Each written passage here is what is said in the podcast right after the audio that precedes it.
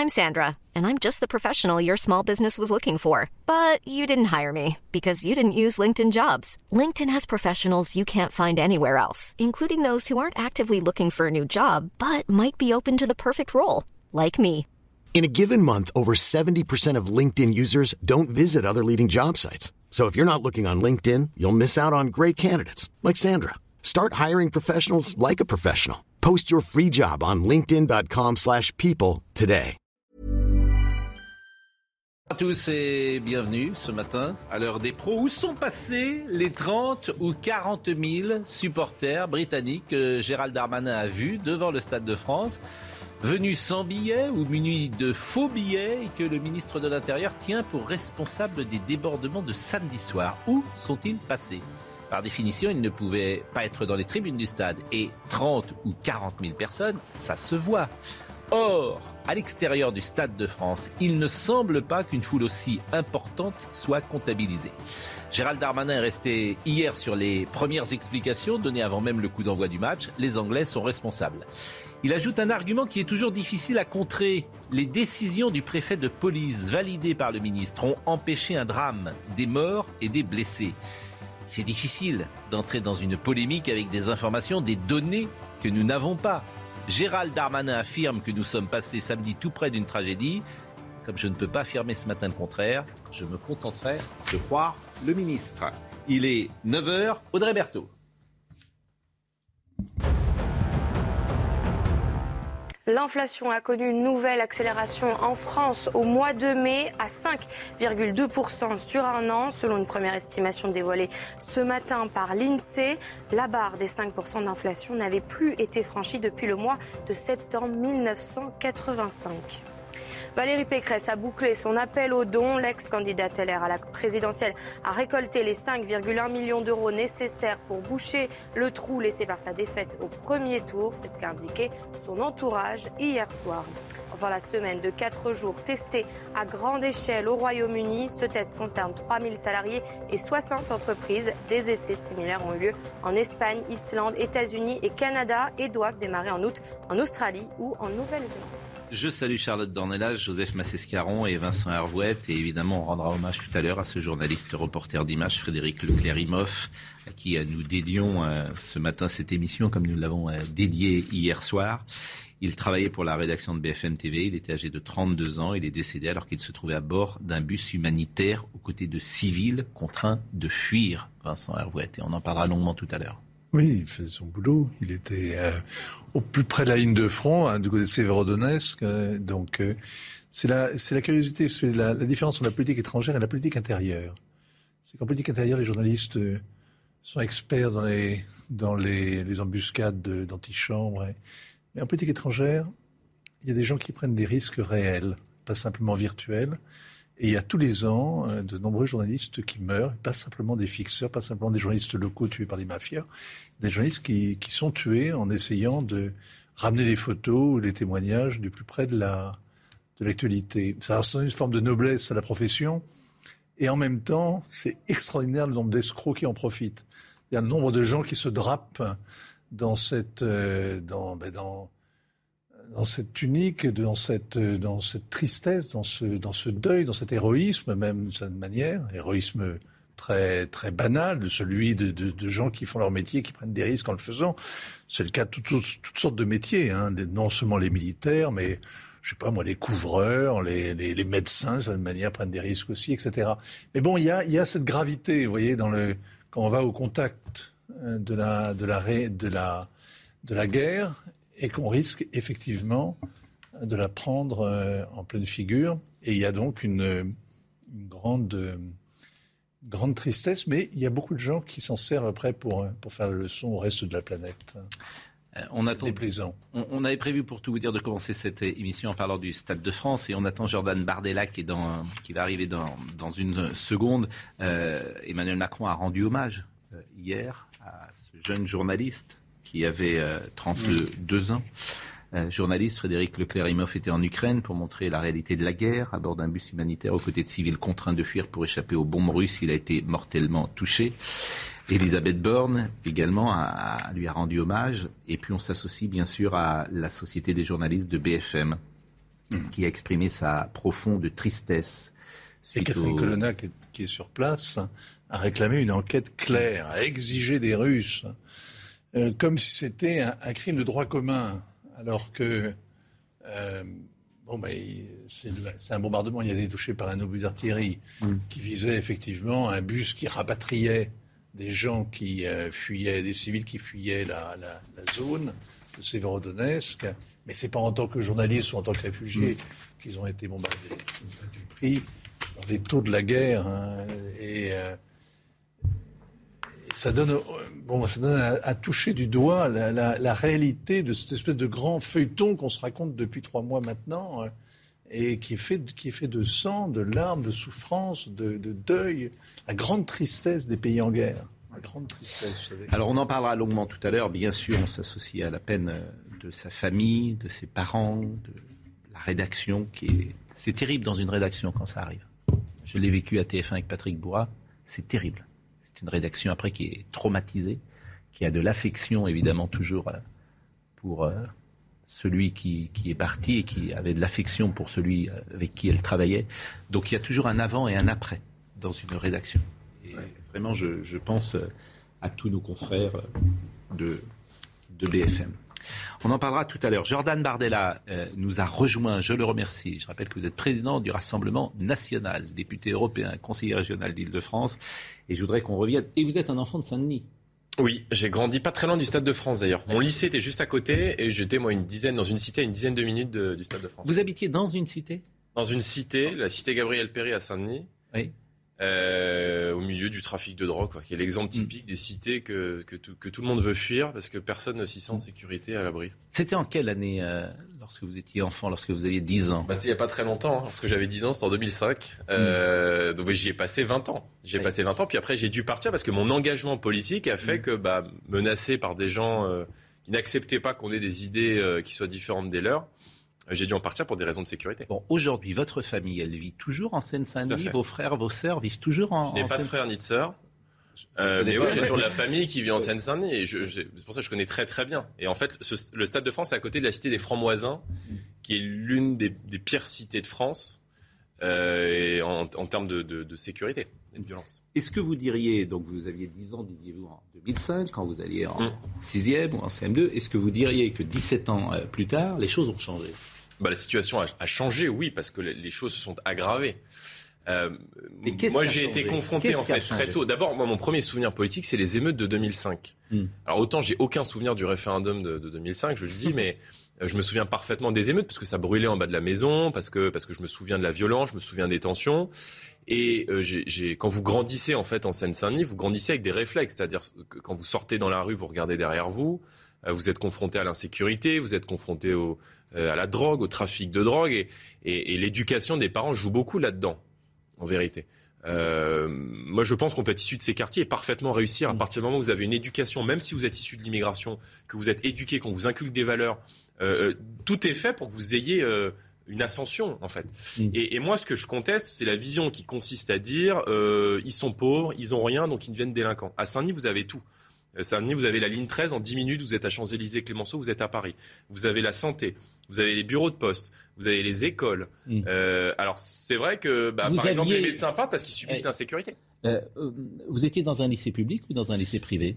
J'étais à la maternelle dans le public, qui est l'école dans laquelle je, vote, je vote encore aujourd'hui, et dans le primaire et, collège-lycée, j'étais dans le privé. Mm. Et le privé à Saint-Denis. Pourquoi?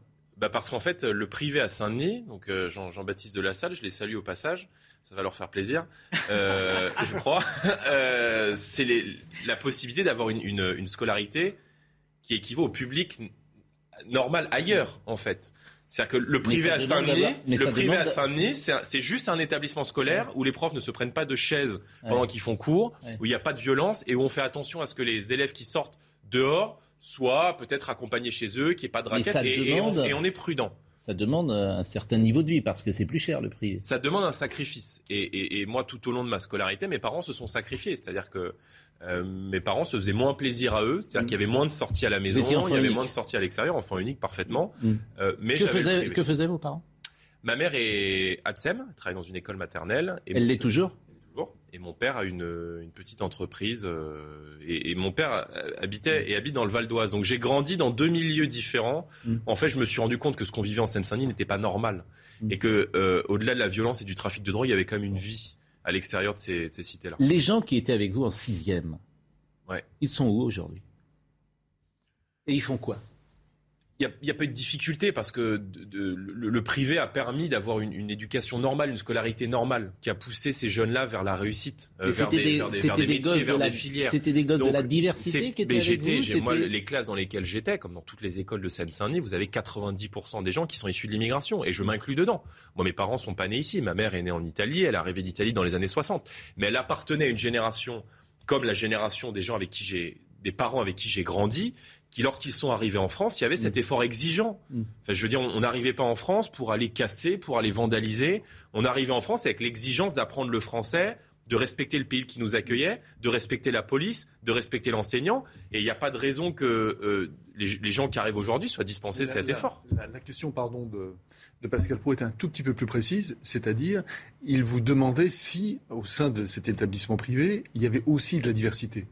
Mais, mais, bien sûr, 90%, c'est ce qu'il a, il a répondu. 90% des gens, 90% des gens de l'immigration. Parce que c'est ça justement qui n'est jamais assez euh, euh, cité lorsqu'on parle d'établissements privés, que ce soit en Seine-Saint-Denis ou autre, c'est que très souvent, ça permet aux personnes issues mm. de la diversité justement de ne pas de ne pas faire de décrochage. Vous avez parfaitement raison. Alors euh, toutes ces questions euh, préliminaires parce que la Seine-Saint-Denis est au cœur. Est-ce qu'on peut parler de la Seine-Saint-Denis? Est-ce qu'on peut parler euh, sans préjugés? euh, de la Seine-Saint-Denis, sans euh, également en toute lucidité et revenir sur ce qui s'est passé euh, samedi soir avec l'explication de Gérald Darmanin qui explique que c'est les Britanniques et que d'autres disent attention, on va peut-être remettre en cause cette version. Alors voyez ce qu'a dit hier le ministre de l'Intérieur sur ces fameux 40 000 supporters, 30 à 40 000 supporters, disons-le, qu'on n'a pas vu à l'extérieur du stade. 30 000 à 40 000 supporters euh, anglais, chiffre confirmé par l'UEFA, par le Stade de France, par la Fédération française de football et évidemment par la préfecture euh, de police, se sont retrouvés euh, au Stade de France, soit sans billets, soit avec des billets falsifiés. Le chiffre de 30 à 40 000 supporters de Liverpool aux abords du stade sans billets ou avec des faux billets euh, nous apparaît à tous les observateurs présents sur place très fantaisiste. On a constaté euh, sur place qu'il n'y avait aucun reflux massif de supporters euh, après le préfiltrage ou, ou l'accès au stade vers le RER e ou vers le métro.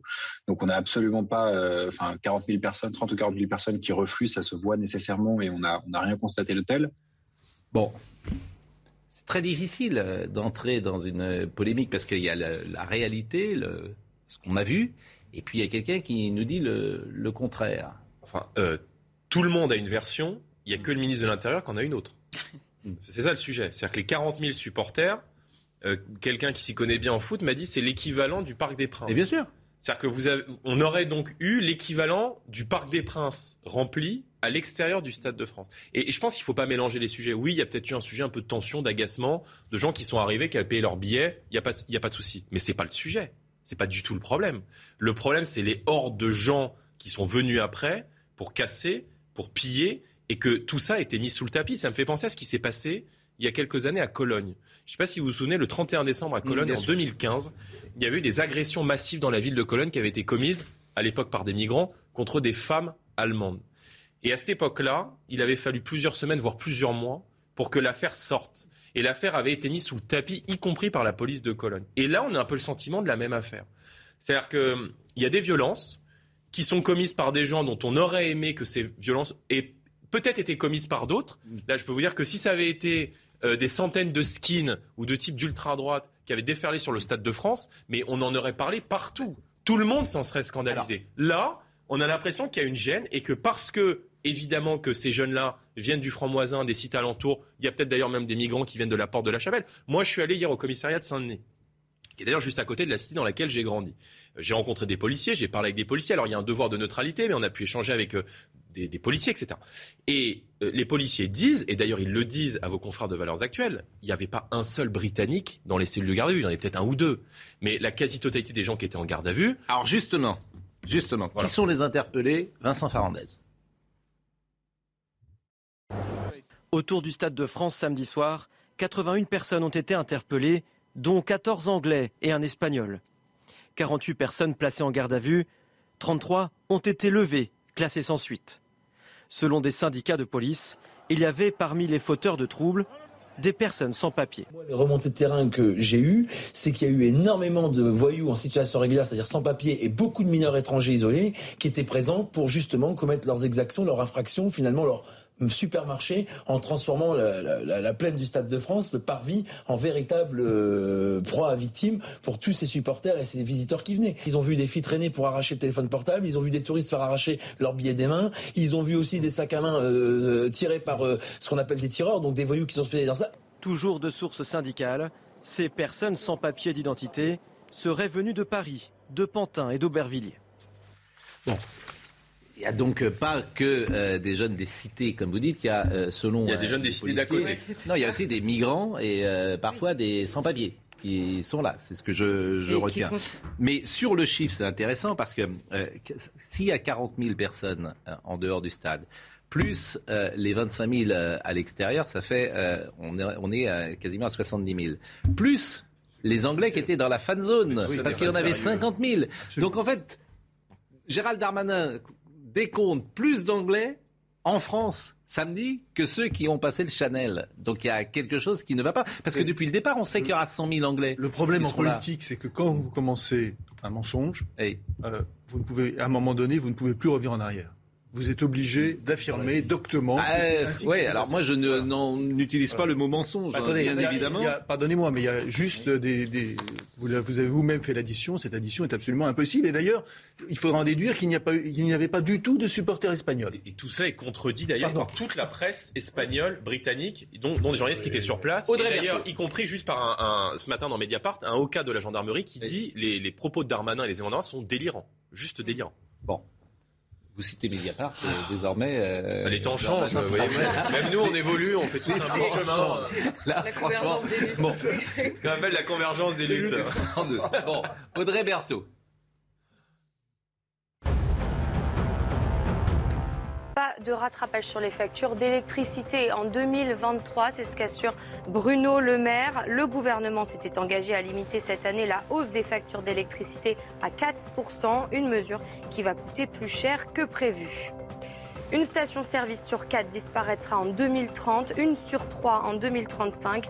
C'est l'une des conséquences, entre autres, de la hausse des prix des carburants. Et ce sont les stations-service des zones rurales qui seront le plus touchées. Les secours népalais ont retrouvé un 22e corps, le dernier qu'ils recherchaient après l'accident d'avion dans l'Himalaya. Le bimoteur avait décollé dimanche matin à 200 km à l'ouest de la capitale avant de perdre le contact radio. L'épave a été retrouvée le lendemain. L'UEFA a communiqué, euh, elle a confié l'enquête à l'ancien ministre portugais de l'Éducation, de la Jeunesse et des Sports, enquête euh, qui sera indépendante. Cette analyse globale portera sur le processus décisionnel, les responsabilités et les comportements de toutes les entités qui ont participé à l'organisation de cette finale. Je ne vois pas comment euh, l'UEFA va enquêter auprès du ministère de l'Intérieur, mais bon, ça, ça me paraît assez compliqué parce que c'est pas simple. En revanche, Gérald Darmanin, et c'est ça, je l'ai dit tout à l'heure, qui est complexe. Gérald Darmanin dit une chose, qui avait d'ailleurs pardonnez-moi de le dire comme ça, un argument qui avait été utilisé pendant le Covid. C'est de dire si on n'avait pas ça, il y aurait eu des milliers de morts. Bon.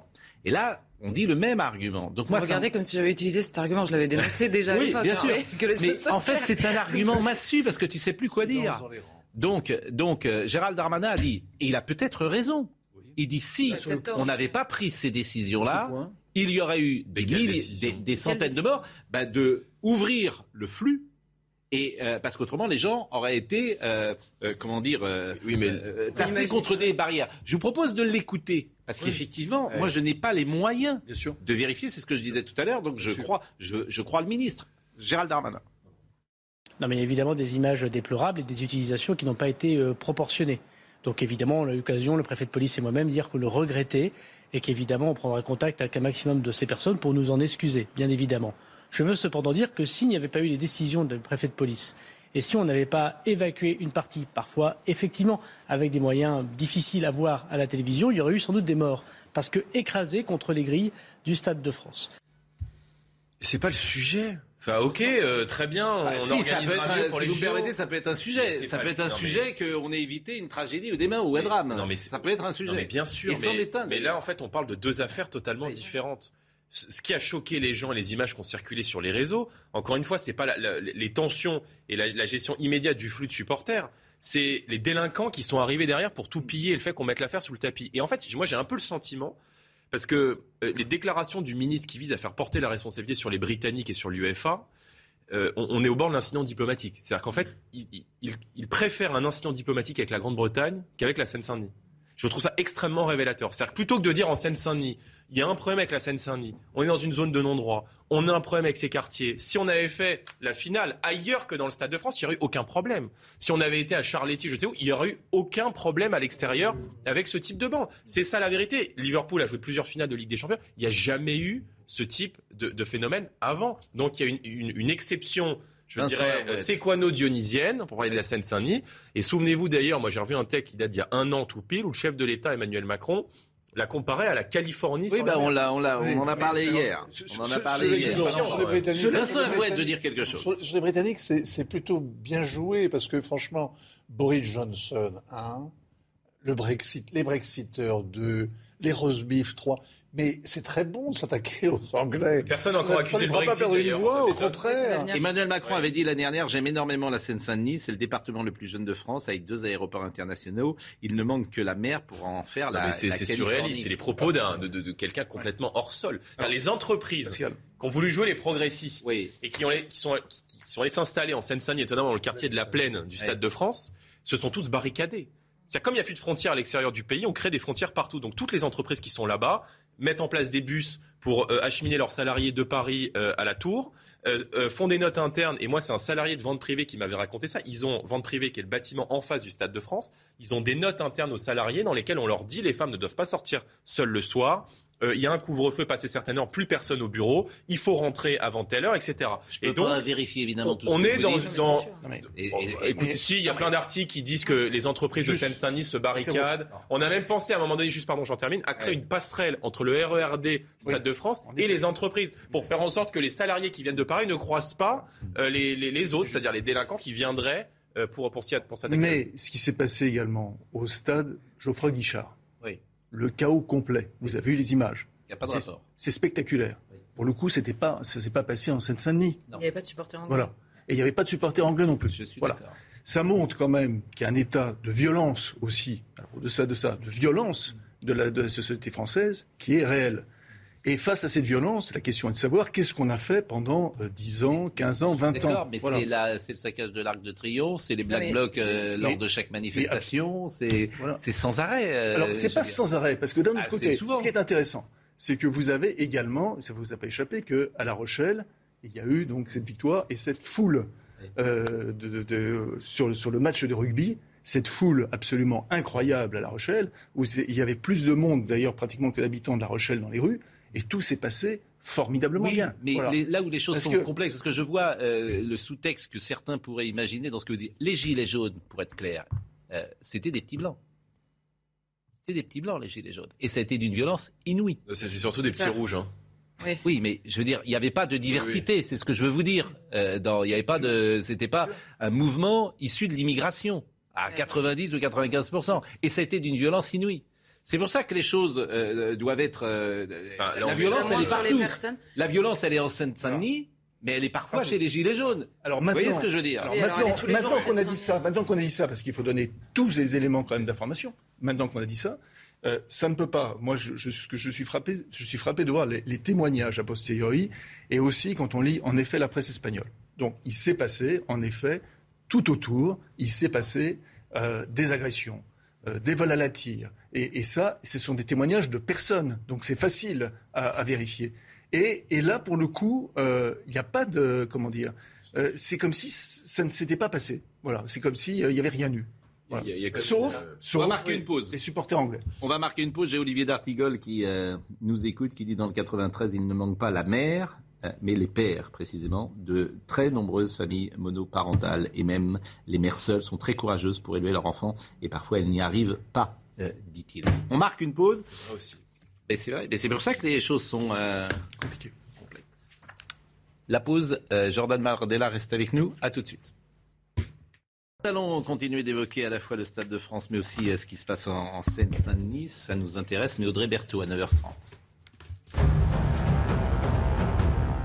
La consommation des ménages en France a de nouveau chuté en avril de 0,4%.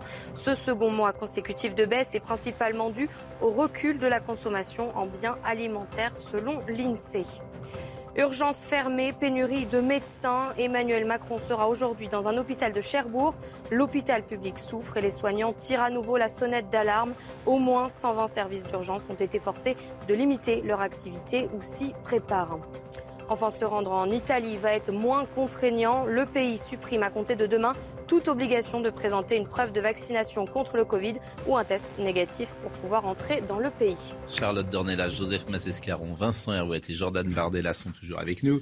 Alors, il y a toujours parfois euh, des explications qui sont étranges. Par exemple, Monsieur Annotin, Mathieu de son prénom, ah qui est maire de Saint-Denis, Qu'a-t-il trouvé comme explication euh, Il pense qu'il faudrait vendre de l'alcool plus tard au Stade de France. Parce que comme on interdit euh, la vente après 18 heures, ça fait que les gens viennent au dernier moment et effectivement, ça crée un embouteillage. Je jure, hein, je ne blague pas. Alors tendez l'oreille parce que c'est ce qu'il a dit. Le son n'est pas extraordinaire, mais je trouve que c'est une explication absolument formidable. Écoutez. Je trouve qu'on avait un dispositif qui était, euh, qui était prévu pour euh, lutter euh, contre des hooligans, quoi, mais qu'on n'avait pas assez d'effectifs de forces de police pour les problèmes de délinquance. Je vous l'ai dit, moi, des, décisions qui ont été prises, je l'avais dit avant, que vous n'approuvez pas, et je le dis toujours maintenant, l'interdiction de vente d'alcool à 18h aux abords du Stade de France, je pense que ça participe à retarder les arrivées et donc à charger vraiment massivement les flux dans le, dernier moment, euh, notamment pour les spectateurs pour le coup qui sont multipliés. Et ça, c'est un des gros problèmes euh, qu'on a. Si vous êtes euh, au Stade de France, je ne sais pas, mais enfin, ou dans d'autres grandes compétitions internationales, deux heures avant, c'est rempli autour de la couronne avec des chants, avec tout ça. Il n'y avait pas ça là. il n'y avait pas ça, les gens sont vraiment arrivés à la fin. C'est un gros problème, dit-il. Donc finalement, la solution, c'est que les gens soient un peu avinés autour du Stade de France, ça chante, et ça. On leur permet d'avoir de l'alcool, comme ça ils viennent très tranquillement, et C'est étrange quand même explication. on est toujours pareil, c'est que on est dans le déni plutôt que de dire il y a un souci dans, ou dans l'organisation d'ailleurs qui a été défaillante, mais également, bien sûr, c'est ça la base, l'organisation qui a été défaillante. On n'a pas géré les flux, etc. Et puis après, on a un souci avec ces jeunes qui n'auraient jamais dû être là et ben, on préfère euh, cette. Euh, il y a un éléphant en plein milieu du, salon, ils font semblant de, ne pas le voir. Mais le, mot sécurité pour Mathieu Annotin et pour, la gauche, euh, en tout cas en Seine-Saint-Denis, est un gros mot. Mm. C'est-à-dire que même dans leur tract, dans leur profession de foi, on ne parle pas de sécurité, on parle de tranquillité publique. Mm. C'est-à-dire que vous avez, il y, a 15 000 Kalachnikov en circulation dans les banlieues, des fusillades partout, des gens qui sont agressés tout Mais, mais quand vous dites 15 000, ce chiffre, vous le sortez d'où? De l'AFP. Mais comment ils ont été vérifiés ah bah, Je sais pas, moi je me fie à la. Je pense que la presse française est de qualité. Moi je me fie à. non mais j'entends bien, mais comment comment voulez-vous vérifier des informations Sur des sources policières. De la même manière que les services de renseignement vous disent qu'il y a 5000, c'est un chiffre qui est rapporté par Xavier Hofer, qui est un criminologue français, qu'il y a 5000 chefs de gang qui sont identifiés par les services de renseignement, ce qu'on appelle les grands frères. Il suffit de neutraliser les 5000 chefs de gang et vous faites tomber toute la suite du réseau. Bon, écoutez, Eric Zemmour, parce qu'il y a instrumentalisation, et on vous reproche à vous euh, d'instrumentaliser. D'ailleurs, qu'il n'y a que des gens de droite. Parce que Gérald Darmanin, qui ment par omission, au minimum. Depuis trois jours, il n'instrumentalise rien, lui. Bah, lui, il est ministre, donc il est obligé de prendre la parole, mais d'autres ne sont pas obligés de prendre la parole. aussi, voyez-vous, parce qu'on est un peu lu pour ça. Hein. Oui, mais euh, je veux dire, il n'y a pas. Euh, j'ai pas entendu les gens de gauche euh, depuis. Euh, Évidemment, là. J'ai pas entendu Europe Écologie Les Verts. J'ai pas entendu Jean-Luc Mélenchon. Chon, qui ah, j'entends. Si, il, a, accusé, la, accusé la police. Voilà, il a accusé la, la police. Vous avez raison. Bon, alors écoutez ce qu'a dit Eric Zemmour. Saint-Denis n'est pas Paris. Euh, Saint-Denis n'est pas Paris et que euh, la Seine-Saint-Denis n'est plus la France depuis longtemps. Il y a des, îlots encore français en Seine-Saint-Denis, mais pour le reste, euh, c'est des enclaves étrangères, je l'ai dit pendant toute la campagne, et ces enclaves étrangères, d'ailleurs, ont largement voté à la présidentielle pour Jean-Luc Mélenchon. Il a appelé lui-même, il a, il a, il a comment dire, euh, annoncer lui-même l'avènement d'un nouveau peuple, un nouveau tiers-État, dit-il, un nouveau peuple. Qu'est-ce qu'il va faire ce nouveau peuple? Il va remplacer l'ancien peuple. Enclave étrangère d'Éric Zemmour. Vous validez cette analyse, vous qui venez ah, précisément de la Seine-Saint-Denis? Dans les grandes lignes, euh, oui. C'est-à-dire que les, gens partent de la Seine-Saint-Denis parce qu'ils reconnaissent plus le pays dans lequel ils ont grandi. Mais même d'ailleurs des gens issus de l'immigration. Mais il y a des gens issus de l'immigration qui sont arrivés dans un pays qui était la France dans les années 60-70, qui reconnaissent plus le pays dans lequel ils ont grandi et qui n'ont qu'une envie, c'est de partir de la Seine-Saint-Denis pour aller s'installer dans le Val d'Oise, en Seine-et-Marne, et même à l'est de la Seine-Saint-Denis, qui est un peu préservé au-dessus de Montfermeil, mais de moins en moins. Donc, euh, quand vous avez dans des classes de Seine-Saint-Denis, par exemple, au Blanc-Ménil, je crois que c'est le Parisien qui avait rapporté ça, on peut retrouver la source facilement, qui disait que dans des écoles de Seine-Saint-Denis au Blanc-Ménil, il y avait 25 nationalités différentes dans la même école. Qui s'assimile à qui? C'est qui le modèle culturel de référence? Alors, c'est quoi la solution?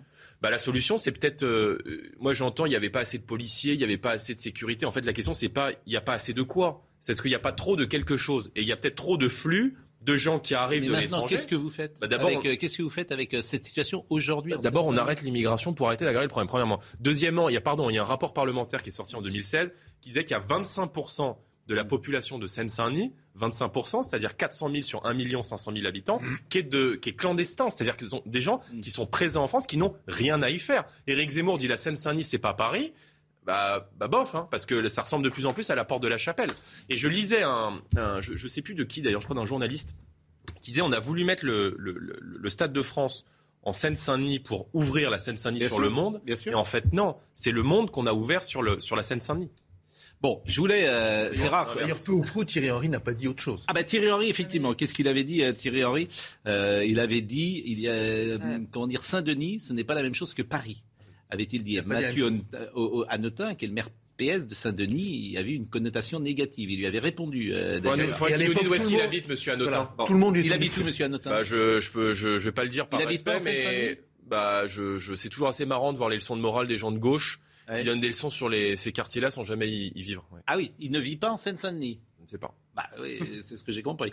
Et euh, bon, euh, il est rare que je réponde aux attaques parce que je trouve que c'est never explain, never complain. Euh, ce que dit la reine d'Angleterre, je trouve que c'est la meilleure chose. Mais bon, là, je vais quand même répondre. Je vais répondre à nos amis de, ce sont des amis, ce sont des journalistes, des confrères, nos amis de quotidien. Hier, qui m'ont mis en cause ils ont écouté notre émission hier matin et manifestement, ils n'ont pas tout écouté. Ils ont écouté une petite partie qu'ils ont mis en exergue. Et je voudrais que vous écoutiez euh, comment euh, Lilia Hassen, qui est journaliste, Lilia Hassen, qui est journaliste, euh, va lancer une séquence hier qui a été dite dans cette émission et la conclusion qu'elle en tirera. Et après, je vous ferai écouter la version non tronquée, si j'ose dire. Et j'invite nos amis de quotidien à écouter. Peut-être qu'ils n'ont pas eu le temps hier, il y avait beaucoup de travail, etc. Ils ont écouté qu'une partie. Ça peut arriver. Bon. Donc je vous propose d'abord d'écouter Lilia Hassen euh, et ce qu'elle a dit, en l'occurrence de moi, hier dans l'émission Quotidien.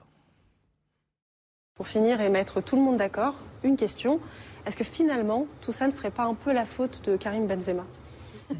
Attention, il y a Karim Benzema sur le terrain c'est ça le problème. Personne n'a pensé à ça. Vous avez raison, je pense. C'est aussi simple que ça.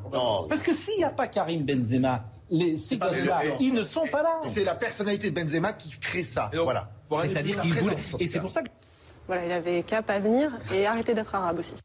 Donc voilà, Madame Lilia Hassen sous-entend que euh, j'ai pu penser de Benzema, il n'avait qu'à pas venir au Stade de France, il n'avait euh, qu'à pas être arabe. C'est ce qu'elle sous-entend.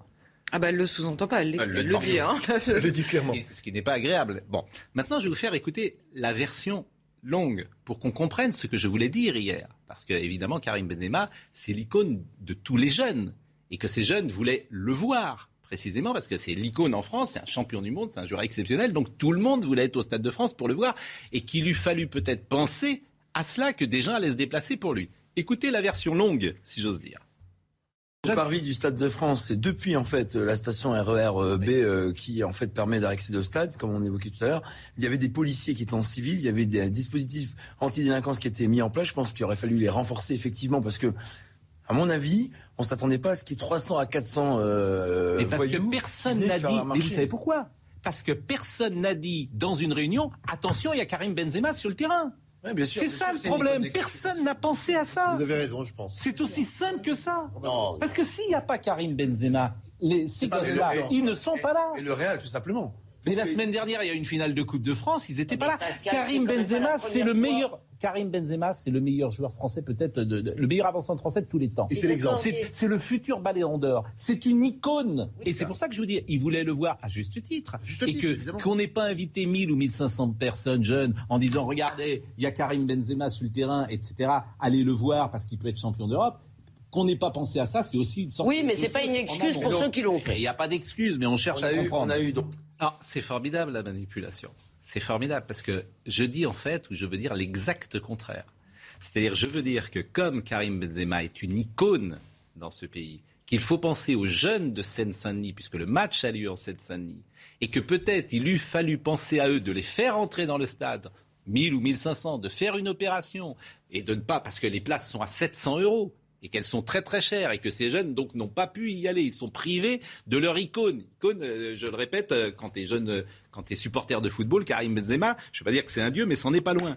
Donc évidemment que l'organisation était défaillante.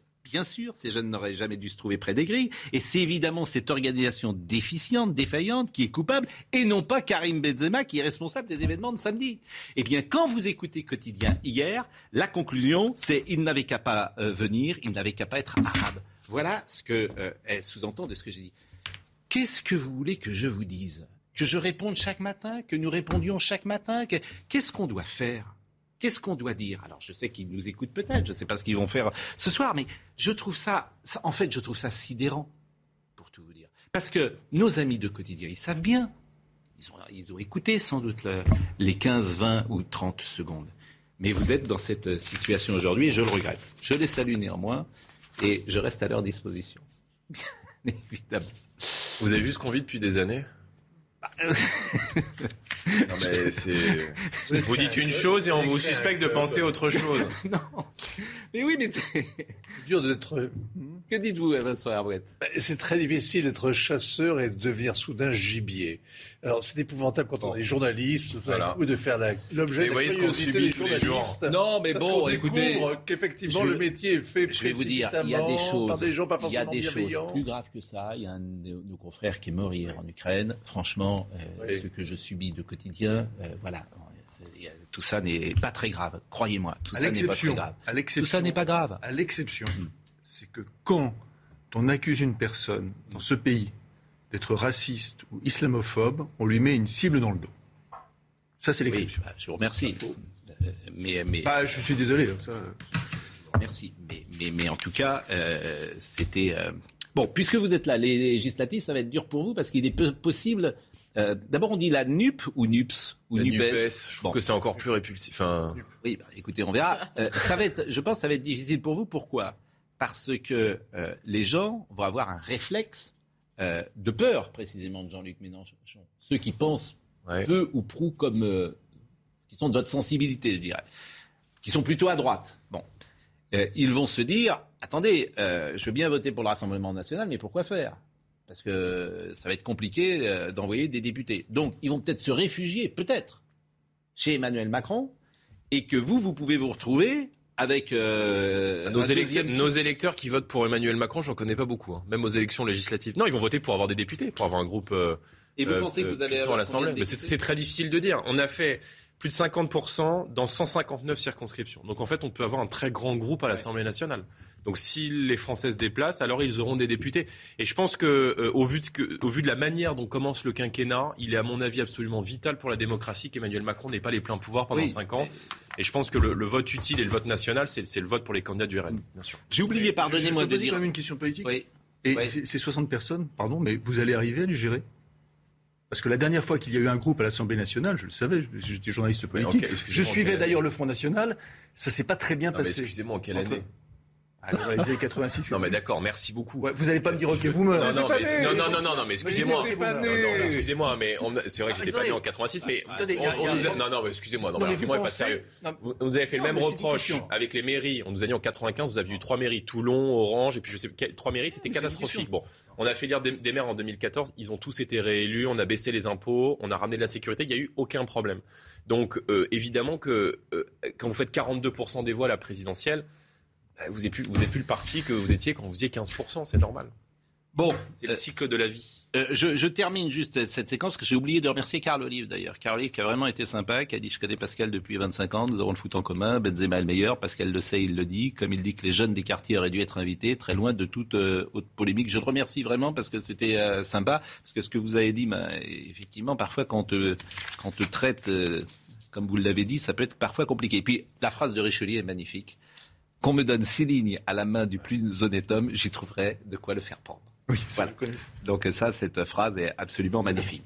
Bon, euh, restez encore quelques minutes avec nous parce qu'on va parler d'un sujet infiniment plus grave qui est euh, l'Ukraine et ce journaliste euh, donc qui est décédé, notre confrère. Mais tout d'abord, le rappel des titres avec, avec Audrey Berthaud. Au-delà de son impact sur la santé publique, l'industrie du tabac est aussi la cause de dégâts environnementaux considérables entre montagnes de pollution et émissions contribuant au changement climatique. C'est ce qu'a averti l'Organisation mondiale de la santé ce matin. Les consommateurs parisiens de crack pourront-ils bientôt se faire soigner à Auteuil Dans ce quartier calme du 16e arrondissement, un centre d'hébergement destiné aux toxicomanes est en principe sur le point d'être aménagé dans une aile de l'hôpital Chardon-Lagache. Mais beaucoup d'obstacles, tels l'opposition d'élus, bloquent l'implantation de structures d'aide dans la capitale. Enfin, nouvelle série de sanctions européennes contre Moscou. Les 27 se sont accordés cette nuit pour réduire les importations de pétrole russe. Au total, 90% seront arrêtés d'ici la fin de l'année. Vraiment, j'ai une pensée euh, pour euh, Frédéric Leclerc-Imov, pour sa famille, bien sûr, et pour toute la rédaction de BFM euh, qui est touchée de, plein fouet, en plein cœur, parce que je sais que dans une rédaction, quand les journalistes décèdent en reportage, en mission, c'est un traumatisme. Il y a un avant et il y a un après. Euh, je voudrais qu'on voit le sujet de Marine Mulser. Frédéric Leclerc-Imhoff avait 32 ans et travaillait pour la chaîne d'information en continu BFM TV depuis 6 ans. Il a été tué sur le coup en Ukraine après avoir reçu un éclat d'obus qui avait traversé le véhicule blindé dans lequel il se trouvait. Son collègue Maxime Brandstetter a été légèrement blessé à la jambe et leur fixeuse Oksana Leuta n'a pas été touchée. Le président de la République a annoncé le drame sur les réseaux sociaux ce lundi après-midi. Emmanuel Macron a présenté ses condoléances à la famille et redit le soutien de la France aux journalistes sur le terrain. L'association Reporters sans frontières déplore que la Convention de Genève ne soit pas respectée depuis le début du conflit. Ce véhicule lui-même portait la marque de manière très identifiée véhicule humanitaire. Et les conventions de Genève prévoient qu'on ne doit pas tirer sur les civils, quels qu'ils soient, les journalistes sont des civils. Ça relève de crimes de guerre. Selon un décompte de Reporters sans frontières, depuis le début de l'invasion de l'Ukraine par la Russie, au moins huit journalistes sont morts sur le terrain dans l'exercice de leur profession. Vincent Arouette, c'est les Russes qui ont tiré? A priori, oui. C'est un, un tir d'artillerie. Il a été touché par un, éclat d'obus. Euh, oui, oui, c'est les, les, Russes. Il faisait partie d'un convoi humanitaire qui était en train d'évacuer, euh, un bus qui était en train d'évacuer des civils de la région euh, de Severodonetsk où, où euh, l'étau russe est en train de se, refermer, euh, parce que les Russes avancent, parce que la conquête du Donbass avance, parce que l'armée ukrainienne va mal. vous savez, c'est extraordinaire ce conflit parce que toutes les semaines on change un peu de perspective. Alors là, désormais, on réalise que effectivement à l'usure, les Russes vont gagner. Euh, cette, euh, risque bien de gagner. Cette, Il y a une dizaine de jours, on disait exactement l'inverse. Voilà, c'est formidable. Il y a une espèce d'auto-aveuglement, mais ça entretient euh, en même temps le, feuilleton.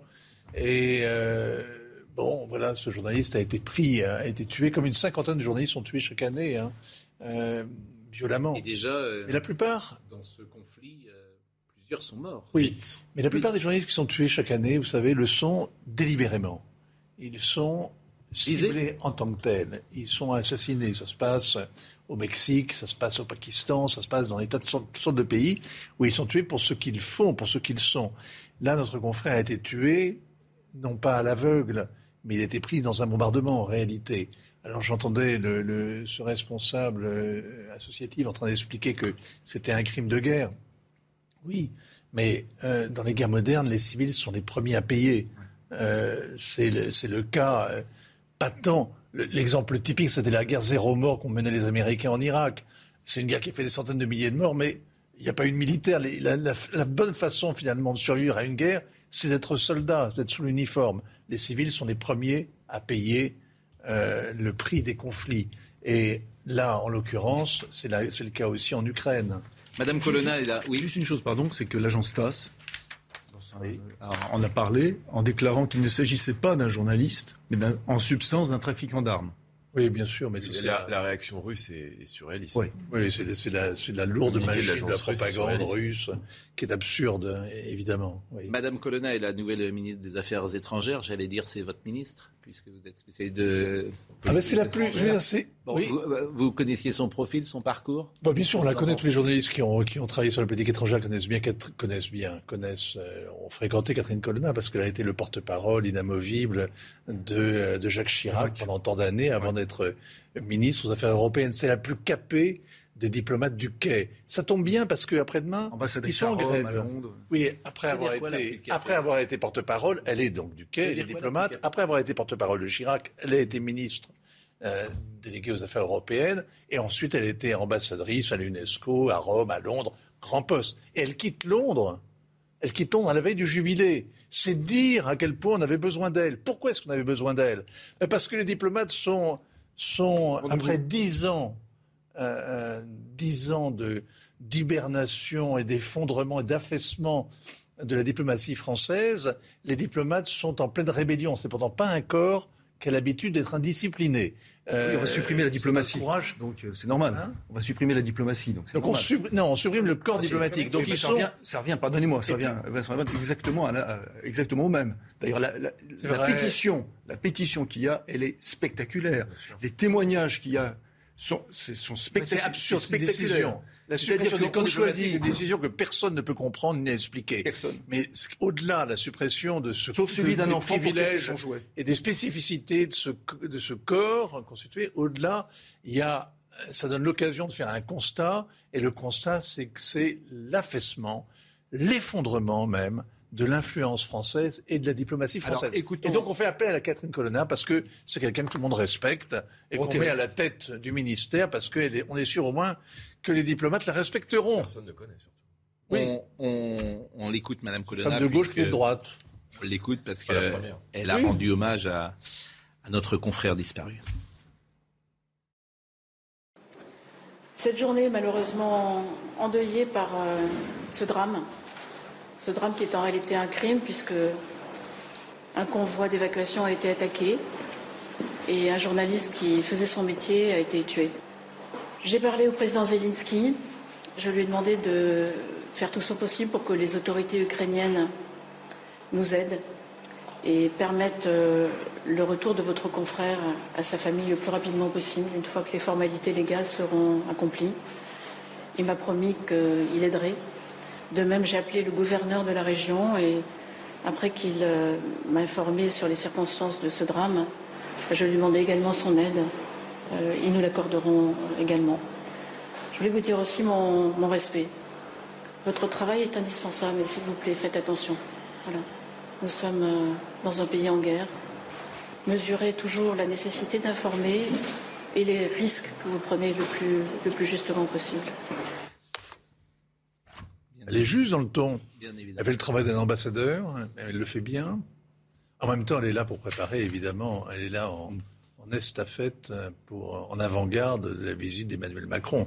C'est comme la première, c'est le premier dignitaire français à se rendre à Kiev, où sont précipités tout ce qui compte en Europe, avec derrière moi la guerre, c'est valorisant. Et les Français, c'est la première française à aller sur place. Si on se projette, si on se projette, et évidemment euh, CNews, c'est euh, CNews est,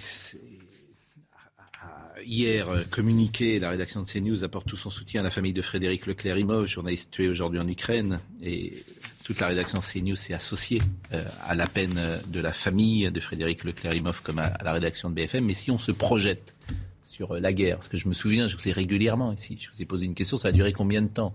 Et c'était il y a deux mois et demi au début.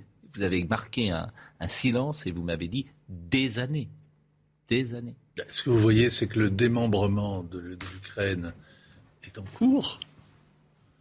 Euh, et que ça ne va pas s'arrêter. Ce qui s'est passé hier et aujourd'hui d'ailleurs au Conseil européen, où des sanctions massives ont été un sixième train de sanctions, comme disent les technocrates, en tout cas des sanctions, on arrête d'importer du, pétrole russe, euh, n'empêche pas la guerre sur le terrain de continuer et les Russes obstinément de conquérir en rasant d'ailleurs, avec des méthodes, avec une stratégie qui est qui est imparable. C'est le poids, c'est la, puissance de, la, de leur artillerie qui, qui fait le boulot. Ça prend du temps, ça prend toujours beaucoup de temps parce que la guerre, c'est toujours long. Oui. C'est dur, c'est douloureux, c'est cher, c'est cher, c'est cher, c'est très cher, économiquement et humainement. C'est beaucoup de souffrance, etc. Donc les Russes continuent d'avancer et ils vont aller jusqu'au bout. Et donc ils ont déjà conquis la Crimée, une grande partie du Donbass, la mer d'Azov est désormais un lac russe. Est-ce qu'ils jusqu'où ils vont aller On n'en sait rien. Mais moi, j'entendais le ministre Beaune, le secrétaire d'État aux Affaires européennes, le ministre délégué aux Affaires européennes désormais, expliquer que euh, l'Ukraine serait européenne, entrerait dans l'Union européenne en 2000, dans 15 ans, dans 10 ou 15 ans. Mais où est-ce que qu'est-ce que sera l'Ukraine en 2037 Qui est capable de me dire qu'est-ce que sera l'Ukraine et ses frontières en 2037 on va marquer une nouvelle pause et euh, j'allais dire pour évoquer une actualité différente. Nous recevrons, on l'avait déjà reçu une fois, Mathias Moncorgé, qui est le fils de Jean Gabin. Il avait été tellement formidable qu'on lui avait dit avant de la fin de la saison, vous allez revenir nous voir. Je vais remercier Jordan. Merci beaucoup. Merci beaucoup d'être passé par notre plateau. Euh, nous continuerons à parler de l'actualité, peut-être de l'Ukraine, peut-être de Patrick Balkany, et vous nous direz euh, ce que vous en pensez, puisque il ne va pas sortir de prison. Euh, la pause, à tout de suite. Mathias Mongorgé, que nous avions reçu, et je n'ai pas besoin de vous dire de qui le fils quand vous découvrez euh, son image à l'antenne, le rappel des titres avec euh, Audrey Berthaud. Le tribunal correctionnel d'Angers a rendu son jugement ce matin dans l'affaire du balcon effondré en 2016. Ce drame avait provoqué la mort de quatre étudiants. La prison avec sursis pour trois prévenus et deux relax ont été requis contre les constructeurs. Pour faire face à la pénurie d'enseignants, le rectorat de Versailles mise sur le job dating. Des centaines de candidats se sont présentés hier devant les recruteurs de l'éducation nationale pour répondre aux 2035 postes à pourvoir dans les Yvelines, l'Essonne, le Val d'Oise et les Hauts-de-Seine dès la rentrée prochaine. Enfin, à partir d'aujourd'hui, vous ne pourrez plus accéder à WhatsApp si vous ne possédez pas certains modèles de smartphone. Une nouvelle version de la messagerie deviendra incompatible avec d'anciennes versions. Mais pas de panique, il vous suffira de faire une mise à jour pour pouvoir à nouveau utiliser WhatsApp. Quand j'étais gosse, ou comme trois pommes, parlais bien fort pour être un homme. Je disais je sais, je sais, je sais, je sais.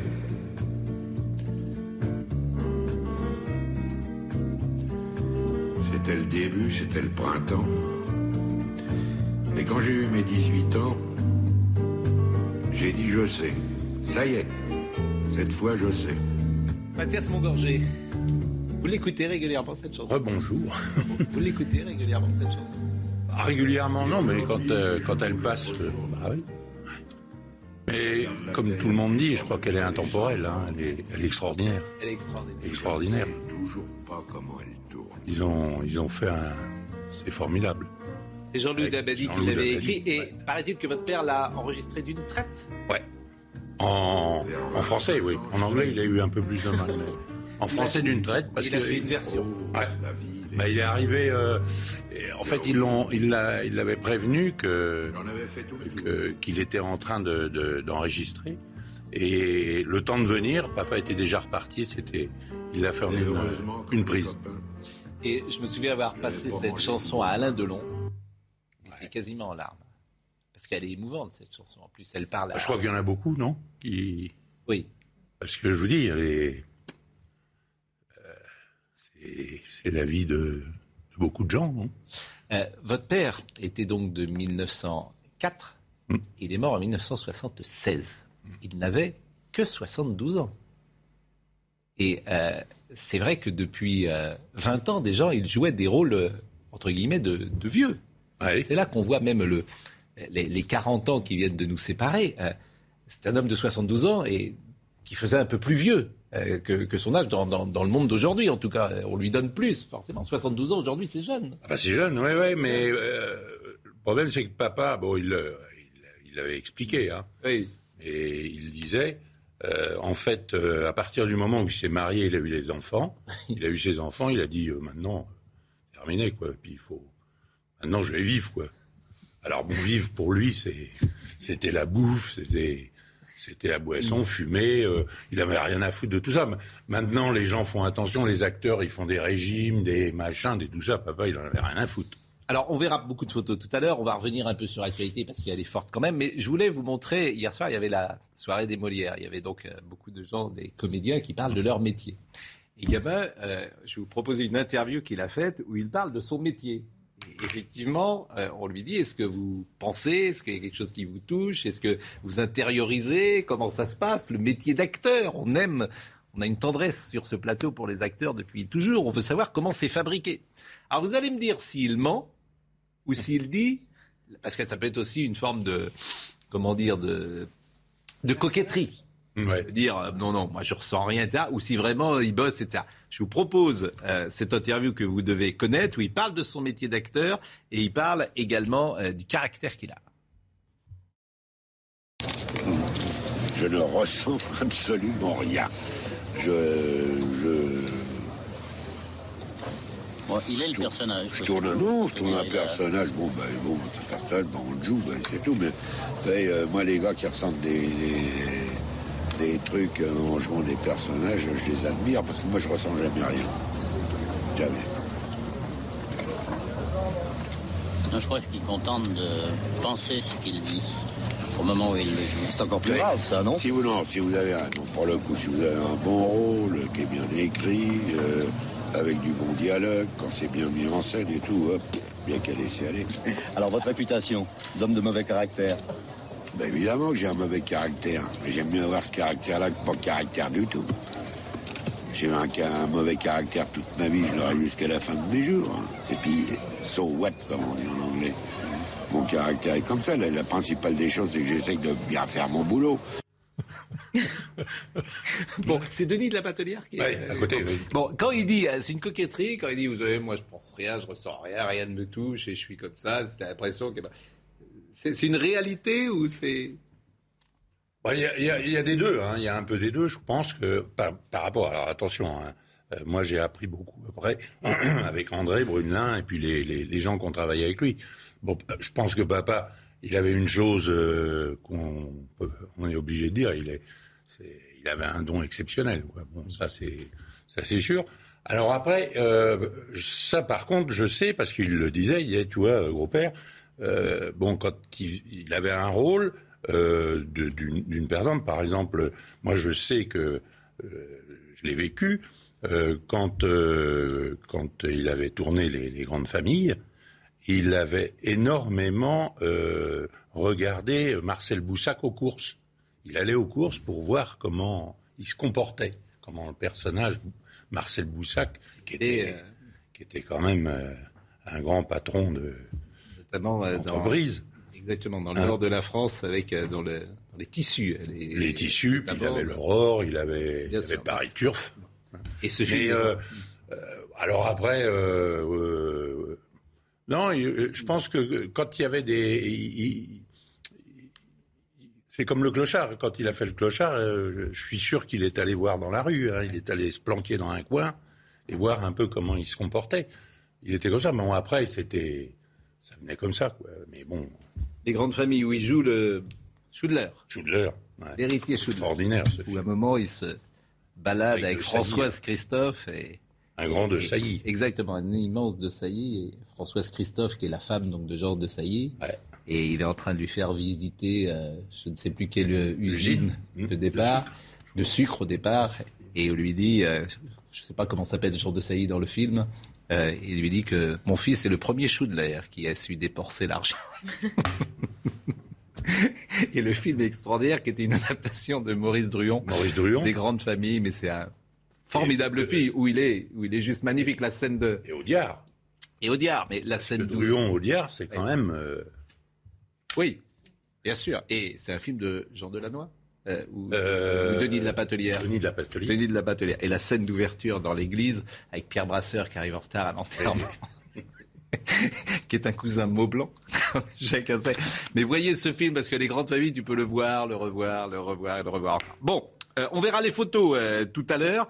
Euh, deux, trois choses sur cette actualité. Je vous parlais évidemment de ce qui va se passer. On, définition, c'est difficile de se projeter. Juste un mot sur les reporters qui sont morts sur le terrain, parce qu'il se trouve que vous, vous étiez en Roumanie lorsque Jean-Louis Calderon est mort. C'était en 89. Jean-Louis Calderon qui était à Europe. Vous étiez à Europe à ce moment-là. Et Patrick Bourra, vous étiez également. 5, la 5. Vous étiez à la 5. Oui. en 89. Bourra était à TF1 est mort en 2002, à Noël 2002, juste avant la, guerre en Irak. Euh, il y a beaucoup de journalistes français qui ont. Il n'y a pas de monument aux morts, hein, mais il y a une forme de, de, de, respect qui est dû évidemment à ces confrères qui ont, euh, qui ont euh, sacrifié leur, leur existence hein, jusqu'au bout à ce métier, évidemment. Ouais. Euh, je voudrais qu'on écoute euh, Zelensky qui parle d'un sixième paquet entre guillemets de sanctions et que vous me décryptiez ça pour savoir d'abord si ces sanctions ont été efficaces ou utiles depuis euh, le début de la guerre.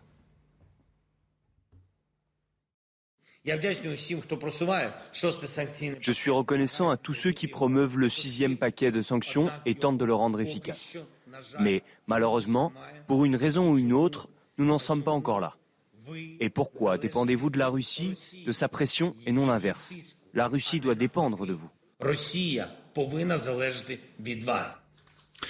Les sanctions, est-ce qu'elles sont utiles, efficaces? Non, mais il a donné une sorte de cours de virilité comme ça au Conseil européen en intervenant en, duplex. Il a été, euh, il a été salué. c'est extraordinaire parce que d'une certaine manière, il n'entrera, il mettra, euh, il ne sera plus président si un jour l'Ukraine entre dans l'Union européenne, ce qui reste à prouver, à démontrer. Il est en même temps, il dépend totalement de l'Union européenne, euh, qui lui fournit euh, de l'armement, qui est, en train de se demander comment est-ce qu'on va financer la reconstruction, qui vient de lui euh, octroyer 9 milliards d'euros, dont on se demande d'ailleurs comment ils vont être ventilés et qui va surveiller leur attribution, parce que c'est quand même un pays terriblement corrompu. Mais bon, il leur dit, il faut se battre. Et il a obtenu, ce qui était absolument inenvisageable il y a, il il y a quatre mois, il a obtenu donc un embargo sur les exportations de pétrole russe. L'Europe ne va plus acheter de pétrole russe. Les deux tiers vont être, euh, d'ici la fin de l'année, euh, qui sont acheminés par bateau, vont être directement interdits. Et 90% euh, à terme, il n'y aura que la Hongrie qui continuera à pomper dans le, le, pipe, hein, l'oléoduc qui. Est-ce que ça va être efficace contre la Russie ou est-ce que les conséquences ne vont pas être pires pour l'Europe? Alors ça c'est une très bonne question. Je n'ai pas la réponse parce que je vais vous dire une chose. J'ai écouté l'interview qui est toujours absolument irréelle. Moi j'aime beaucoup Madame van der Leyen, la présidente de la Commission. Cette femme. Elle est vraiment stupéfiante. Elle a donc donné une interview à la presse américaine, à une télé américaine, MSNBC, où elle a expliqué un syllogisme parfait, parce qu'elle pensait que les sanctions contre la Russie ne seraient pas adoptées à l'unanimité, qu'on n'arriverait pas à trouver un accord avec les Hongrois, donc il n'y aurait pas de sanctions, il n'y aurait pas d'embargo sur le pétrole. Et donc, sans doute que pour préparer l'opinion à cet échec attendu, elle a expliqué à nos confrères de MSNBC que ne pas mettre de sanctions contre la Russie, c'était une bonne idée. Pourquoi? Parce que si on prend des sanctions pétrolières contre la Russie, le pétrole va se renchérir.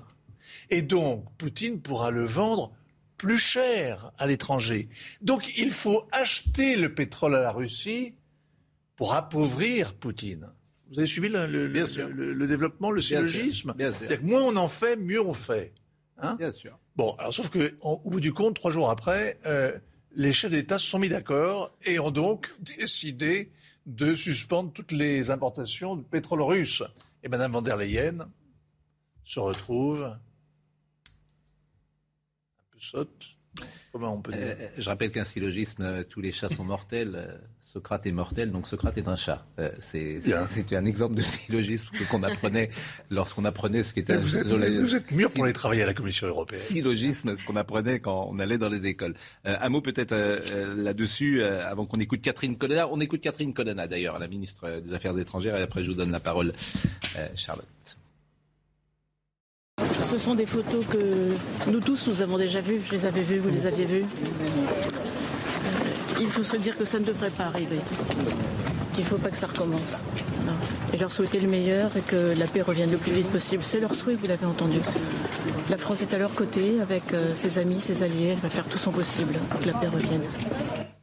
J'aurais dû préciser effectivement qu'elle parlait des photos du massacre de Boutcha, Madame euh, Colonna. parce qu'ils l'ont emmené immédiatement à Boutcha, devant le monument aux morts et puis ensuite à Boutcha. Charlotte Dornelas. Non mais le, moi, ce qui m'étonne sur cette question purement des sanctions et sur la réception politique et votre question de savoir est-ce que c'est plus efficace envers la guerre ou plus douloureux euh, pour les populations euh, euh, européennes, c'est quelque chose qui est très peu discuté. On a du mal à comprendre en fait quelles vont être les conséquences puisque nos dirigeants à nous euh, ne répondent que sur un terrain moral. Alors Zelensky, euh, faisant euh, pour le coup son travail et défendant les intérêts de son pays, va sur un terrain moral et nos dirigeants ne répondent que sur ce terrain-là, sans jamais examiner, en tout cas sans jamais développer les conséquences qu'il y a pour nous. Et nous, profanes, parce que je n'ai pas votre talent ni vos connaissances sur le conflit, on voit que sur le conflit, les conséquences directes sur le conflit, hein, pas sur la population russe, semble assez euh, dérisoire par rapport à la détermination de Vladimir Poutine à prendre en main euh, euh, l'Ukraine et à continuer cette invasion. Donc c'est vrai qu'on a du mal à... Les sanctions ne lui ont pas fait lâcher prise. Non, ça. Les sanctions vont appauvrir considérablement le peuple russe. Et les sanctions auront pour effet que le coût de cette victoire relative qu'obtiendra Poutine sera très élevé. On renchérit le coût de la victoire. Mais ça ne servira pas, ça ne suffira pas, à l'évidence à vaincre les Russes, quel que soit le, rêve qui habite euh, euh, les uns et les autres. Et, sur le plan militaire, on voit qu'actuellement, c'est l'Ukraine qui est en difficulté. Euh, donc cette guerre va être va durer encore des mois et des mois, sans, probablement. mais ce qui est intéressant dans la déclaration de, de Catherine Colonna, c'est qu'elle est diplomate, qu'elle parle d'une sortie, d'une négociation. Il faut trouver les voies et les moyens d'une négociation. Les Français ne sont pas très aimés à Kiev en ce moment, parce que justement, Emmanuel Macron défend cette ligne-là, qui n'est pas celle des Américains. Audrey Berthaud. Et ensuite, on parle de Jean Gabin. L'affaire Jubilard. Dans une interview donnée aux Parisiens, un ancien co-détenu de Cédric Jubilard affirme que c'est ce dernier qui a assassiné Delphine.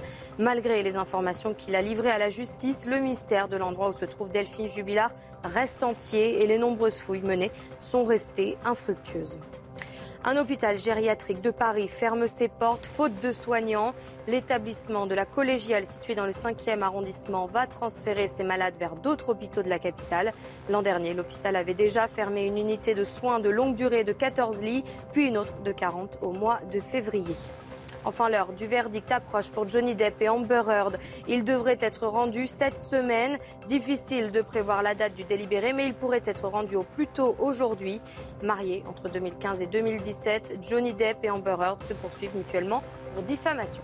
Je salue Gérard Darmon qui nous écoute euh, en direct de Perpignan et figurez-vous qu'il a eu le prix Jean Gabin. Tout à fait. Alors ce prix Jean Gabin, euh, je ne sais pas pourquoi il s'est arrêté. En fait, il a été remplacé par le prix euh, Patrick Devers à partir de 2008. alors, oui, oui, ouais, ça doit être de, 2008. Bah, alors euh, donc euh, Gérard Darmon l'avait eu en 83. Mmh. Ce sont que des noms prestigieux. Hein. Thierry Lhermitte, Gérard Lanvin, Christophe Balavoie, Chicky Cario, Jean-Hugues Anglade, Thierry Fremont, Vincent Lindon l'a eu en 89, Lambert Wilson, Fabrice Lucchini, Vincent Pérez. Mais ce prix s'est arrêté? Oui, ce prix s'est arrêté en accord avec ma sœur. Oui. Parce que les gens qui l'organisaient, euh, je vais la faire courte, mmh. se faisaient de l'argent. Et nous, ça ne nous plaît pas du tout. Mmh. Nous n'avons pas été élevés de cette façon-là. Donc, euh, avec ma sœur, on a retiré, puisque Jean Gabin, le, nom Jean Gabin nous appartient. Et donc, euh, on a dit aux personnes qui l'organisaient que c'était ou il faisait en accord avec Florence et moi, ou euh, c'était terminé. Parce que se mettre de l'oseille sur, sur le dos de papa, ça nous plaît pas tellement parler un français que plus personne ne parle avec des mots qu'on retrouve chez Audiard. Effectivement, l'oseille. Bah non, la maison, hein. L'artiche, l'oseille. bien évidemment. Alors, moi, j'ai quelques photos, forcément, dans ce livre. Mais on est en train, je voulais Parce qu'il y a une exposition, oui. Peut-être que ça va redémarrer. Ah. On est en train, c'est en cours de. Bon. Euh, pourquoi vous êtes là? Parce que euh, du mercredi 9 mars au dimanche 10 juillet 2022, vous avez encore un mois et demi pour y aller. Ça aussi. Parce que comme ça marche très très bien. Ah oui, vous allez aller au-delà On est en pour parler avec le maire pour euh, redémarrer au 15 septembre.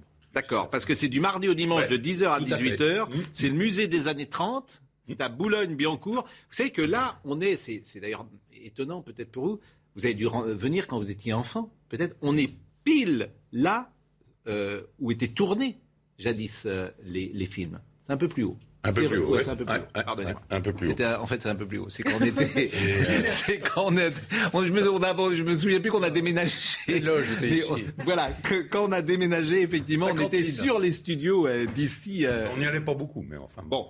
Euh, Jean Gabin, l'exposition, ça, ce livre est vraiment formidable. Il est euh, aux éditions euh, de La Martinière, qui fait toujours des très très beaux livres. c'est un livre en plus qui est pas trop cher, j'espère. donc vous pouvez l'acheter. Voilà, il est pas cher. Là, bon, cette image est, magnifique pour photo, et je vais vous proposer de commenter quelques images qu'on a sélectionnées et sur lesquelles vous allez pouvoir nous donner quelques précisions. donc ça, alors ça, c'est une photo de la, de la deuxième partie, évidemment, de carrière de Jean Gabin. Celle-ci. Ah, pardon. Ah, voilà, celle-là que vous voyez. Euh, ouais, ça doit être dans le gasoil, ça, non? Je pense que c'est dans le gasoil. Gasoil, c'est un, film. Alors, il y a des films qu'on voit et des films qu'on revoit moins. Et celui-là, on le revoit moins. gasoil. Ouais, ouais. C'était un bon film? Oui, mais la mort ramasse les copies, comme dit l'autre. Et on ne sait pas pourquoi. Il y a des films qu'on qu'on revoit davantage. Autre photo, autre photo euh, qui va nous permettre ça. Ça, c'est c'est mythique, ça, c'est le Pacha. Le Pacha, c'est souvent. Alors, ça, c'est un film qui repasse très souvent avec la musique de Gainsbourg, film de Georges Lautner. Et c'est un film incroyablement moderne. Ah ouais. Il n'a pas vieilli. Ouais. Il n'a pas vieilli. Avec Danny Carrel. Avec Danny Carrel, Robert André Pousse. André Pousse, et c'est là qu'il y a cette fameuse. Euh, oui, saigné. Oui, saigné. Et euh, le jour où on mettra les sur orbite, on n'a pas fini de tourner. T'as vu un hérisson sur la route ou quoi? Autre photo que je vous. Alex Martin pas oublier. Autre, un ami alors, autre photo, et, je ne sais pas si ça vous fait plaisir en fait de voir cette photo. Euh, oh, il y a prescription, non Marlène Dietrich. Ah, c'est pas Mar... c'est Marlène, ça? Non? C'est pas Marlène Dietrich? Non, je crois que ah, c'était dans... Ah pas la bête humaine, ça? Oui, vous avez raison, c'est pas... c'est pas... Là, je dis une bêtise. Marlène Dietrich... C'est euh, Simone Simon. Simone Simon. Non? Oui, oui, non, mais je, vais vérifier parce que je. je, Ah non, non, non, Mireille Balin. Mireille Balin. Bon, pardon. je me mettre comme ça. Mireille Balin. C'est la seule où j'ai été jaloux de papa. C'est-à-dire Je lui ai dit. Hein bah, Qu'il avait. Et parce que je la trouvais magnifique. Euh, elle était brune. Elle était magnifique. Et j'ai dit un jour dans la, dans la voiture, j'ai dit s'il y en a une où je suis jaloux de, de toi, c'est Mireille Balin. Et là, il m'a répondu tu fous un coup de latte dans un arbre, il en tombe dix. Je dis peut-être toi, mais pas moi. il savait parler aux femmes. C'était bon. Bon, j'ai été prise en défaut. J'aime pas ça sur euh, sur cette photo, donc je vais essayer de me rattraper euh, sur euh, sur la suivante et la suivante. voilà, voilà. Ça c'est alors ça c'était le sujet tabou à la maison. J'imagine qu'il vous en a jamais parlé. sujet tabou, maman non. Maman pas du tout. moi, ouais, parce que bon, ça va. Marlène, c'est bon. Je crois que c'était un amour de guerre. Hein. Pour moi, c'était un amour de guerre. Hmm. C'est-à-dire qu'ils se sont rencontrés pendant la guerre et ils se sont quittés euh, quand euh, maman est arrivée. Hmm. Mais qui a quitté l'autre? Papa. Eh oui. C'est ça qui est qui était Marlène Dietrich. Ben oui. Mais il y avait maman. et moi, mais. Et, et, tant mieux. Dominique Fournier est arrivé. Autrement, vous ne seriez. Euh, on ne serait pas là. Vous ne seriez pas là. Non, mais bon, voilà. Je, pense que voilà, euh, voilà comment je le. Maintenant, je le. À une époque, il fallait pas m'en parler, mais maintenant, c'est un, un, amour qui s'est passé pendant la guerre. Cette guerre, elle est importante dans la mythologie Gabin parce qu'il euh, y a beaucoup d'acteurs de cette période qui vont rester à Paris, beaucoup d'acteurs qui vont jouer pour la Continentale, beaucoup d'acteurs qui vont jouer sur scène le soir. Jean-Paul Sartre, euh, Guitry, euh, Jean-Paul Sartre éditera ou, inaugurera ses pièges. Sacha Guitry sera à Paris. En fait, tout, tout Paris collabore. C'est ça la réalité. Tous les acteurs collaborent, pas lui. Non, bah non, c'est pas sa mentalité. Hein. Euh, on voit la photo euh, évidemment avec Michel Morgan, mais quel regard portait-il sur ceux précisément qui étaient restés à Paris pendant la guerre? Il n'en parlait pas. Déjà, il parlait très peu de, ce qu'il a fait pendant la guerre, très rarement. Et les gens euh, qui sont restés. alors, des fois, bon, pour, par exemple, Fernand, pour Fernandel, mm. comment, comment papa aurait réagi? Fernandel avait les trois enfants une femme et trois enfants. Comment vous réagissez pendant. Je ne sais pas. Papa était seul. Bien sûr, bien seul. Donc, euh, puis après, c'est la mentalité. Euh, Papa, et c'était quand même, quand on, quand on regarde un peu ses films avant-guerre, papa était un peu euh, rebelle comme ça. Et puis un mec qui avait son caractère, hein, un homme qui avait son caractère.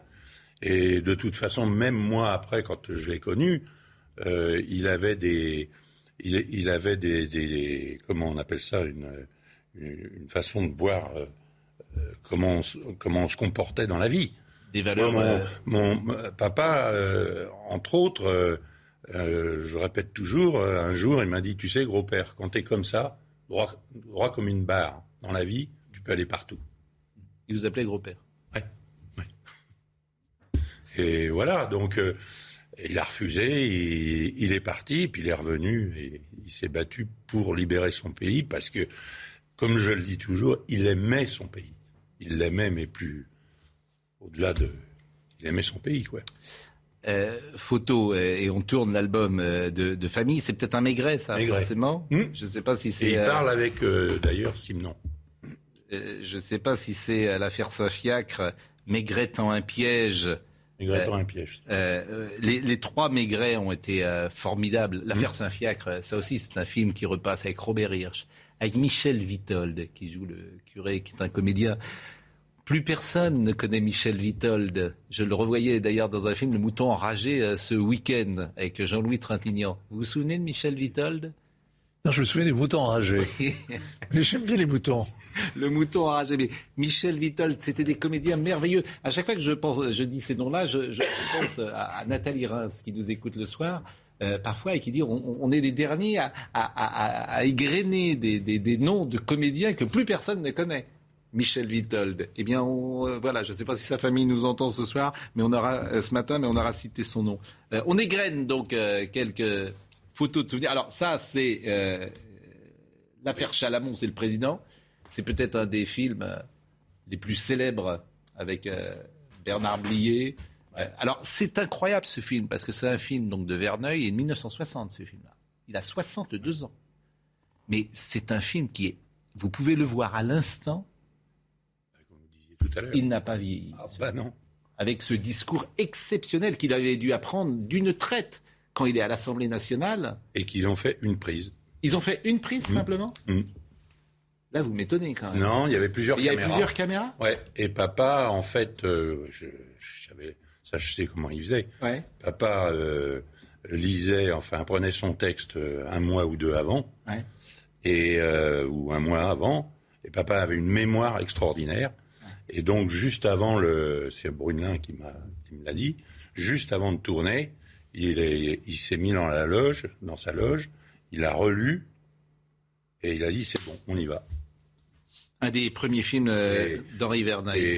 Et il y a beaucoup de gens parler de politique, mais ils peuvent regarder. Hein. Ah bah bien sûr sur l'Europe, notamment il y a un discours sur l'Europe. Euh, euh.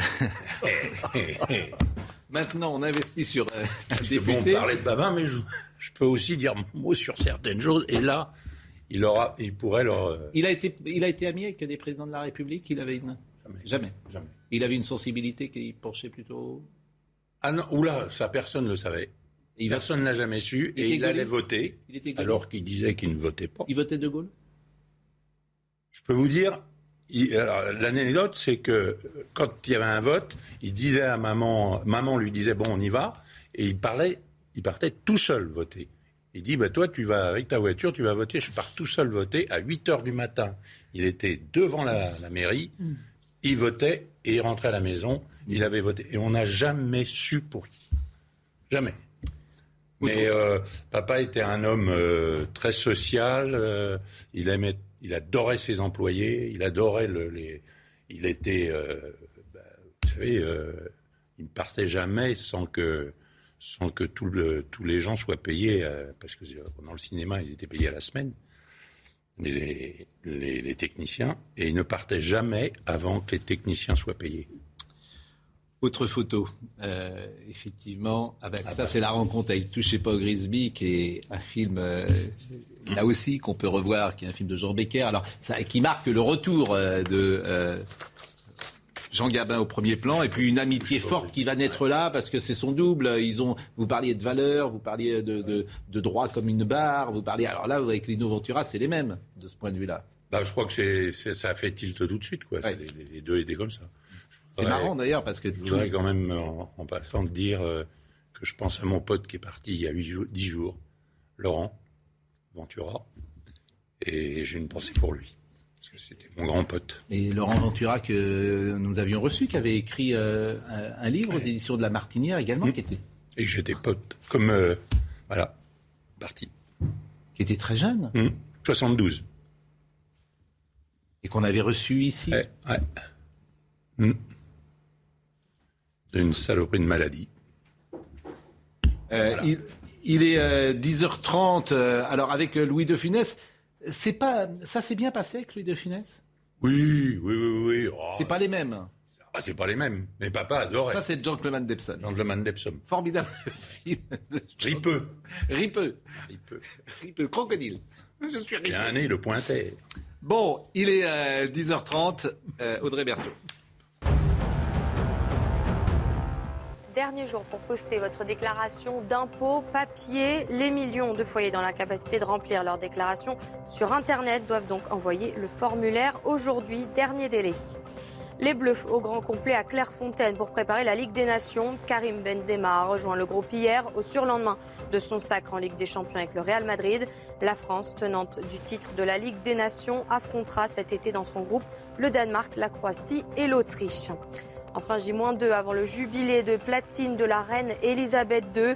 Trois jours de fête sont prévus au Royaume-Uni pour célébrer les 70 ans de règne de la reine. Au total, 200 000 événements auront lieu dans tout le pays. On en a parlé hier. Je rappelle que le parquet d'Evry a fait appel de la libération conditionnelle de l'ancien maire euh, LR de Levallois-Perret, Patrick Balgani, prononcé par le tribunal d'application des peines quelques heures plus tôt. Il devait quitter euh, la prison mercredi. Le parquet a fait appel et euh, manifestement c'est suspensif. On en a parlé hier soir et il a fait les deux tiers de sa peine. Il a 73 ans et on se demandait si Patrick Balkany ne serait pas le seul prisonnier de France à faire l'entièreté de sa peine, ce qui est une possibilité. pourquoi pas en France. Euh, merci. Euh, on a encore une photo, euh, Marine Lançon? Est-ce que nous avons une photo Est-ce qu'on les a toutes vues, les photos de Jean Gabin? Alors, bah, voilà, ça, c'est les grandes familles. Hein. non, c'est les grandes familles, je pense. Hein, grandes familles. Les grandes familles, où il est sublime dans ce dans, ce baron euh, Chudler. Bah écoutez, vraiment merci, vraiment. et puis alors, je rappelle euh, vraiment l'exposition, euh, qui dure jusqu'au 10 juillet, mais qui reprendra peut-être en, septembre. Merci à Audrey Missiraka qui était avec nous ce matin à la réalisation. Merci à Zaven Hamel qui était au son. Merci à David Tonnelier, à Marine Lançon, à Arthur Mériot. Imagine the softest sheets you've ever felt. Now imagine them getting even softer over time. That's what you'll feel with Bowl and Branch's organic cotton sheets. In a recent customer survey, 96% replied that Bowl and Branch sheets get softer with every wash. Start getting your best night's sleep in these sheets that get softer and softer for years to come. Try their sheets with a 30-night guarantee. Plus, get 15% off your first order at bowlandbranch.com. Code BUTTERY. Exclusions apply. See site for details.